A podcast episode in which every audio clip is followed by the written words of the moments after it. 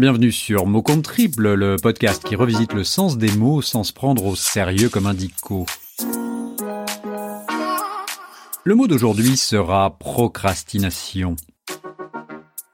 Procrastination, voilà un mot qui sonne comme une invitation.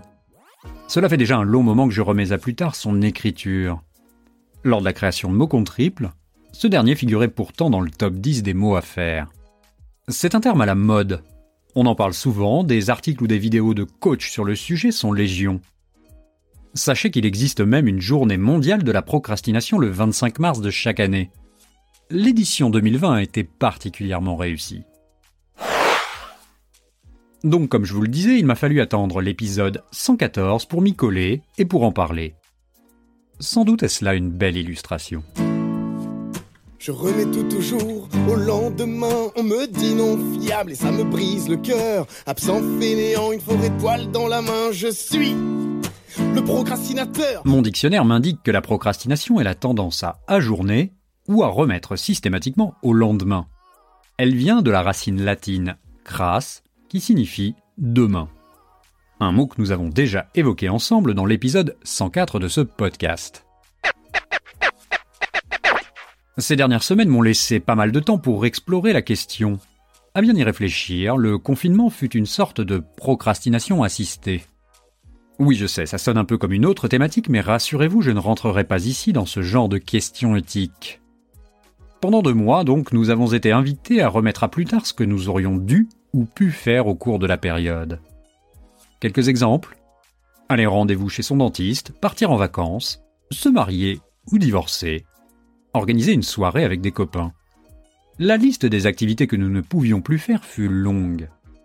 Parler de procrastination assistée ne me paraît pas exagéré. Contrairement à une vie normale, nous n'avions pas le choix. Autre différence, il n'y avait plus d'injonction à l'immédiateté. Et vous savez quoi? Moi j'ai trouvé ça bon.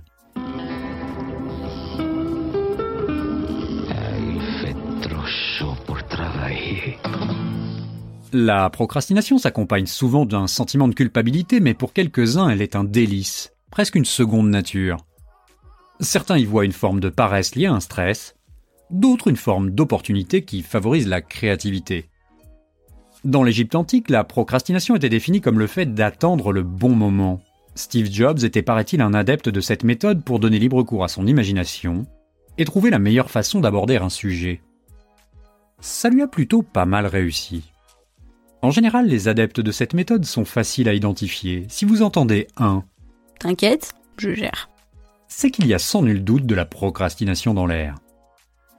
Pour conclure cette chronique, je vous propose de méditer cette phrase d'un acteur anglais, Christopher Parker. Je la trouve assez adaptée au moment que nous vivons. Procrastination is like a credit card. It's a lot of fun until you get the bill. La procrastination est comme une carte de crédit. C'est très amusant jusqu'à ce que vous receviez la facture. Voilà, c'est tout pour aujourd'hui. Cet épisode a été écrit par Podcast Zap. Si cela fait un long moment que vous procrastinez en vous disant que ce serait bien de vous abonner à mon compte triple et de mettre 5 étoiles à notre podcast, je vous invite à passer à l'action. Cela nous aidera à rester visible et à attirer de nouveaux auditeurs. En attendant, je vous dis à très bientôt pour un nouveau mot.